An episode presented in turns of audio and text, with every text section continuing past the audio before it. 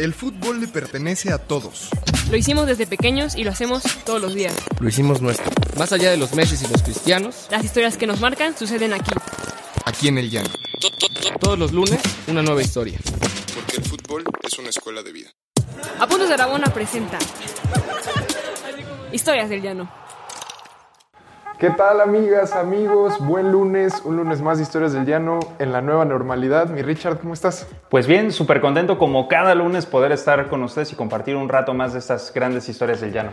Oye, si quieren estas, ¿dónde pueden conseguir estas, estas bufanditas de, de- Esta va a ser retro en unos años porque ya no va a Sí, existir ¿quién, quién el sabe si Atlético vaya a San Luis. seguir Atlético ¿no? San Luis? ¿Dónde las pueden conseguir? Eh, bueno, pueden entrar ahí a nuestra tienda, por supuesto en Apuntes de Rabona, entran en la sección de tienda justo y pueden encontrar diferentes cosas, no solamente bufandas, encuentran gorras, inclusive playeras retro. Playeras retro, nuestras gacetas con las que empezamos, en fin, un montón de cosas para que entren. Hoy yo te quiero preguntar, antes de, de presentar a nuestro querido invitado, A ver, yo te quiero cuéntame. hacer una pregunta. ¿Tú sueles llegar tarde a los lugares? Digamos, ¿eres un tipo impuntual? Te- De esos tengo- que castran, que puta, el Ricardo va a llegar media hora tarde de ley. Eh, no, trato de no exagerar, sí llego tarde a ciertos lugares, tengo, tengo que decirlo, pero jamás a dar clases y jamás a mis partidos. De ahí en fuera, pues sí sucede. ¿Y tú?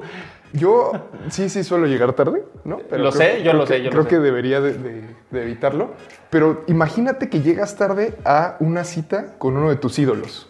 Eso, eso es algo importante y hoy justo la historia va por ahí. Tenemos a un gran invitado, a Ricardo López, que ahorita, ahorita se presentará, pero está, es, uno le ve su Instagram y dice yo quiero ser como él, está viajando todo el tiempo, eh, escribe, es, es escritor, escribe en varios lados. Apasionado del fútbol, obviamente. en Revista Purgante trae un proyecto muy interesante en Revista Purgante. Está en, en Jot Down, que es una revista española súper chingona.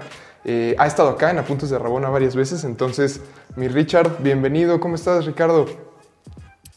Hola, Dieguín. Muchas gracias por la invitación. Ricardo Tocayo, un placer y, y con semejante introducción, pues no me puedo quejar. Te queremos, te queremos. ¿Cómo va todo? Todo bien, todo bien, como ustedes, ahí sobreviviendo al día a día, pero, pero bien, tratando de escribir. A- a- ahora es un buen momento para escribir. Encerrados se puede escribir mucho y, y para mí es, es un estado natural que, que- que trato de disfrutar. Sí, no, además, bueno, si aquí a Apuntes de Rabona nos dedicamos solo al fútbol, pero Richard es- está en, la NFL, ¿no? Estás escribiendo cosas para la NFL también. Sí, salió un proyecto para esta temporada que es, estoy haciendo guiones eh, culturales de, de- del NFL con rivalidades, o sea, ¿por qué, eh, por qué un Steelers Eagles es importante más allá de cómo estén los equipos, por el estado de Pensilvania, por, por un montón de cosas que tienen que ver con, con- con- con las regiones y el cómo conciben el fútbol americano en Estados Unidos. No manches, Qué chingón. súper bien. E historia sobra, además, ahí, ¿eh? En Sí, la NFL, cómo no, y ahora todo. en la coyuntura política, Sí. más. Richard, ¿qué historia? Yo sé que traes una historia que involucra África, que involucra una farmacia, eh, una historia cosmopolita. ¿Cómo, ¿Cómo estuvo? Cuéntanos.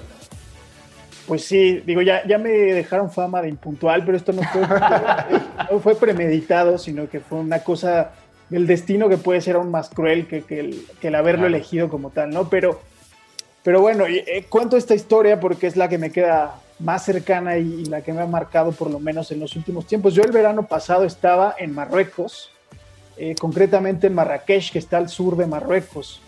Eh, yo estaba haciendo un proyecto sobre un escritor, estaba tratando de reconstruir la vida de un escritor barcelonés, Juan Goitisolo, que, que fue premio Cervantes, eh, no era cualquier escritor, y vivió sus últimos años en, en una medina, en una casa oculta en la medina de Marrakech. Entonces yo estaba ahí eh, haciendo este proyecto de investigación con, con más colegas periodistas, eh, muchas latinoamericanas, también había gente de España.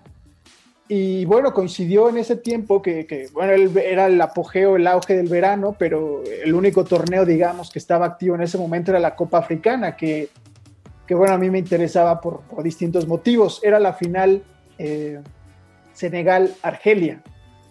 Eh, hay una particularidad ahí que, que yo estando en Marruecos, eh, Argelia y Marruecos tienen un antagonismo histórico, son dos países del- de la zona denominada el Magreb, de este norte de África, que además comparten muchos rasgos culturales, los dos son bereberes antes que árabes, porque si tú le dices a un, a un marroquí árabe, pues puedes cometer un gran error porque antes de, de árabes son bereberes, la conquista árabe llega Sí. después.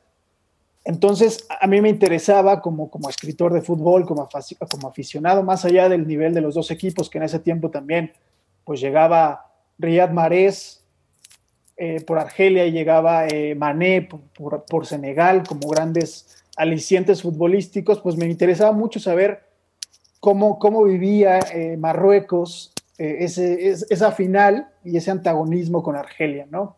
Yo asumía que no iba a encontrar, que, que no iba a haber manera de- de encontrar un lugar para ver el partido. O sea, yo, yo, yo sospechaba que, que en, un, en un acto de desprecio no querían ver coronarse o, o intentar coronar a su, a su gran enemigo.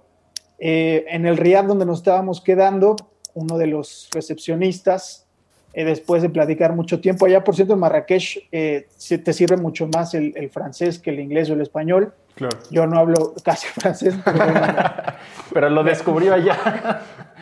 pero tuve, tuve que darme a entender ahí. Y, y bueno, al final eh, coincidimos y, me dijo, ven, ven, yo te llevo a un lugar porque él también quería ver el partido. Total, caminamos y me llevó a una farmacia, al fondo de una farmacia, un poco raro estuvo. eh, es- mm, no tenía temor porque, porque tenía más motivación por lo que, lo que podía deparar el partido, pero, pero sí estaba inquieto porque era una, eh, al interior de una farmacia, después llegamos a un- una especie de sala y hay un montón de, de- de marroquíes viendo el partido muy apasionadamente, recién empezaba el partido.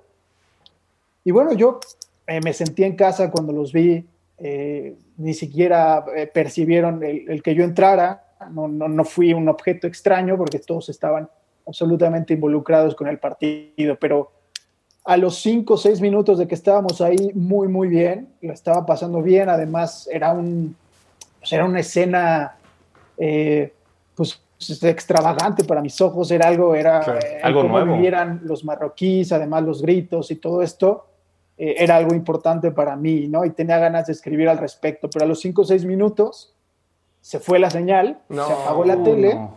sí, rarísimo.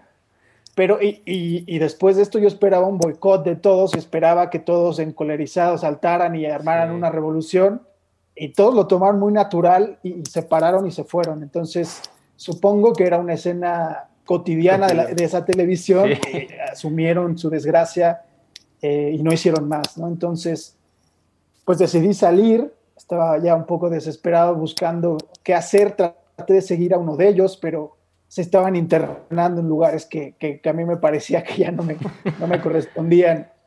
Para esto, el, el- el grupo, digamos, el grupo con el que iba de chicas periodistas, pues ellas directamente no tenían ningún interés en el partido, me habían dicho que se iban a cenar y bueno, le dije, hablamos después. eh, y bueno, busqué, busqué un lugar donde, donde poder ver el partido. Después de dar muchas vueltas, en- hay una plaza muy grande que se llama Yema Yema Efna, que es, debe ser la plaza, me parece que es la plaza más grande de toda África, debe ser una de las tres, cuatro plazas más grandes del mundo. Es, es, es el zócalo, pero un zócalo en estado de hipnosis, porque es, es una cultura muy, muy exótica para los ojos ajenos. O sea, hay encantadores de serpientes, hay sacamuelas, hay gente con monos caminando, hay este... Es muy, muy sorprendente la plaza, es, es, es, es una postal de, del siglo XIX, siglo XVIII, que, que, que, que a día de hoy pues, sigue atrayendo mucho, muchos turistas. De hecho, buena parte de España... El, el- Claro, es muy barato el. Sí, p- cruzar el estrecho y, y volar de España a Marruecos es muy barato. Entonces, el, el verano la gente española viaja mucho y lo ve como, como este, esta puerta a África exótica, ¿no? Porque eh, en el norte está Tánger, que era colonia española, pero Tánger se asemeja mucho más a España. Marrakech ya es, ya este, es, es este exotismo africano. Entonces, en esta plaza atrás encontré un café y, y había una pantalla gigante en un café y, estaban eh, sembrando sillas afuera del mismo y estaban repartiendo boletitos. Bueno, ah, entonces descubrí que estaban viendo el partido, eh, consumí ahí un té, o no, no recuerdo qué, compré, pero bueno, me, me gané mi boletito, me gané mi derecho a sentarme muy, muy atrás de la fila, pero estaba al alcance de, de mi vista el partido, entonces eh, ahí vi el partido, lo disfruté mucho. Eh, me sorprendió ver gente, eh, infiltrados argelinos, había tres o cuatro banderas argelinas. Y bueno, era mi gran interés. Primero era un interés genuino de, contar una historia, de decir, pues, si se odian tanto los argelinos con los, con los marroquíes, al parecer, pues más allá de las diferencias, pues el compartir un, cierto rasgo cultural, pues los mantenía de, de, alguna manera hermanados. Entonces, para mí era importante descubrir qué había ahí, ¿no? Entonces, pues gana Argelia el partido, eh, empieza a haber eh, pequeñas marchas y, se desborda un poco la locura ahí en el centro. No, no, estoy hablando de una gran manifestación, pero sí era algo que llamaba la atención, ¿no? Y, y bueno, en paralelo va terminando el partido, eh, veo mi celular y me escriben, me escriben mis amigas y me dicen, Ricardo, ven corriendo que hay un futbolista, en, el lugar donde fueron, un futbolista se está tomando fotos con la gente. Hay muchísima gente tomando y no sabemos quién es. Lo primero que se me ocurre a mí, estando en Marruecos, pues es que era un jugador marroquí. En, ese tiempo, eh, eh que ahora juega en el Chelsea, venía de, hacer una Champions brutal con el Ajax. Entonces, lo primero que a mí se me pasó por la cabeza era que era Ziyech. Entonces, eh, les dije, debe ser este Ziyech. No, no, no, no, no les mandé fotos y no, no es él, ¿no? Entonces empecé a repasar, dije, ¿quién puede estar ahí? ¿Quién puede estar ahí? Y bueno, pues, como decía, se me ocurrieron puros marroquíes, Benatia, eh, Amrabat, no sé. Y pues resulta que, que, me mandan la foto, es él, ¿no? Una de mis amigas se toma foto con él, me dice, es él. Y primero no me sonaba de nada porque yo tenía en mi mente absolutamente pues, el contexto marroquí, ¿no? Es como si estás oye, oye Rich, pero tu, amiga se tomó la foto sin saber quién era, o sea, por la... Pues porque era famoso, ¿no? Y dijo, más cerca. ¿sí? sí, por ser famoso, claro que sí. No, no tenía ni idea. Ninguna era muy futbolera. Me parece que fue... una de mis amigas era, bueno, nació en Colombia, pero toda su infancia la pasó en Barcelona, entonces era la más futbolera por este ADN colombiano, pero no, no sabe, no tiene absolutamente ni idea quién era.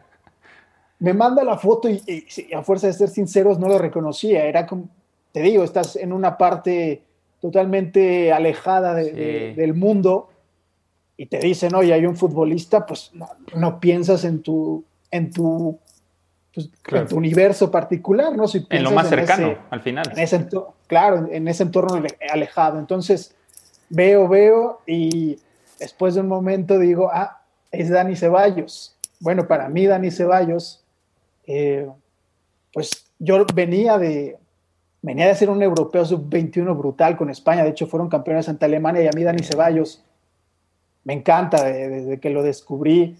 En el Betis tuvo grandes temporadas, después se va al Madrid y, y, y nunca le da la oportunidad y después de, este, de, esto que te estoy contando, pues se va al Arsenal, ¿no? Pero bueno, es un jugador que a mí me encanta por su estilo de juego, más allá de que eh, no había terminado de ser la gran figura, pero para los muy, eh, los que siguen los europeos y que van siguiendo como las proyecciones de los jugadores jóvenes, pues era Dani Ceballos, además de una cosa pues muy rara. Eh, de ahí surge lo que te decía de que pues, los españoles ven Marrakech como un destino natural en verano, ¿no? Y sobre todo eh, los españoles de dinero, porque eh, Cristiano Ronaldo no es español, es portugués, pero vive en España y él viaja muchísimo a Marrakech eh, los veranos. Entonces, descubro que es Dani Ceballos y me vuelvo loco. salgo, salgo corriendo, ya dejo mi, mi, esbozo periodístico con, con Argelia Marruecos y pues llego al, al, sushi donde estaban y llego tarde. No.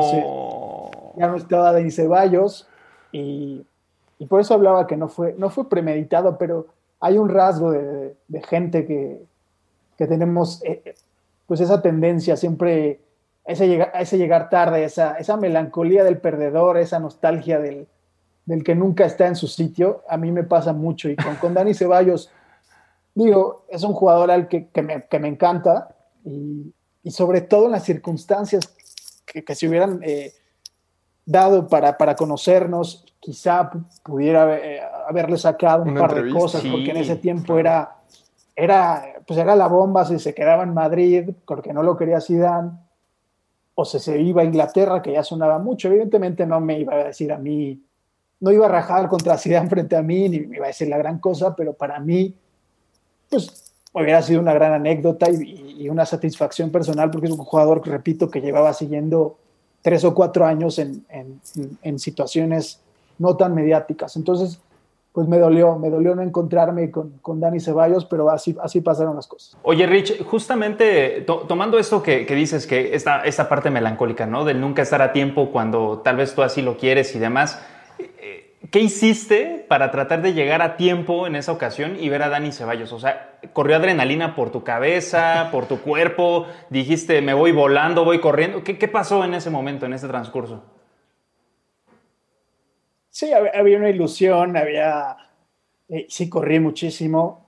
En paralelo estaba muy sorprendido por las calles porque nunca imaginé que, que Marruecos estaría viviendo un triunfo de Argelia o que tuviera sí. repercusión de un triunfo de Argelia. Entonces era difícil, además, cruzar las calles en, en, en, el norte de África, puntualmente, desde Marruecos, Egipto, es, es, es, una locura. O sea, México se tiene mucho esa percepción de que la cultura vial es, es delicada. Bueno, el norte de África es, es todavía peor. Entonces, cruzar la calle también era una cosa. No estaba muy lejos de ahí, pero la adrenalina, como siempre, te lleva, te lleva por buen puerto. Pero sí llegué, llegué, llegué bastante tarde, unos cinco minutos tarde. No, entonces, cinco minutos es mucho y es para, nada. Para ese romanticismo del, del, del casi, porque el, el, hubiera también, perdón, el casi es diferente al hubiera, ¿no? El casi sí.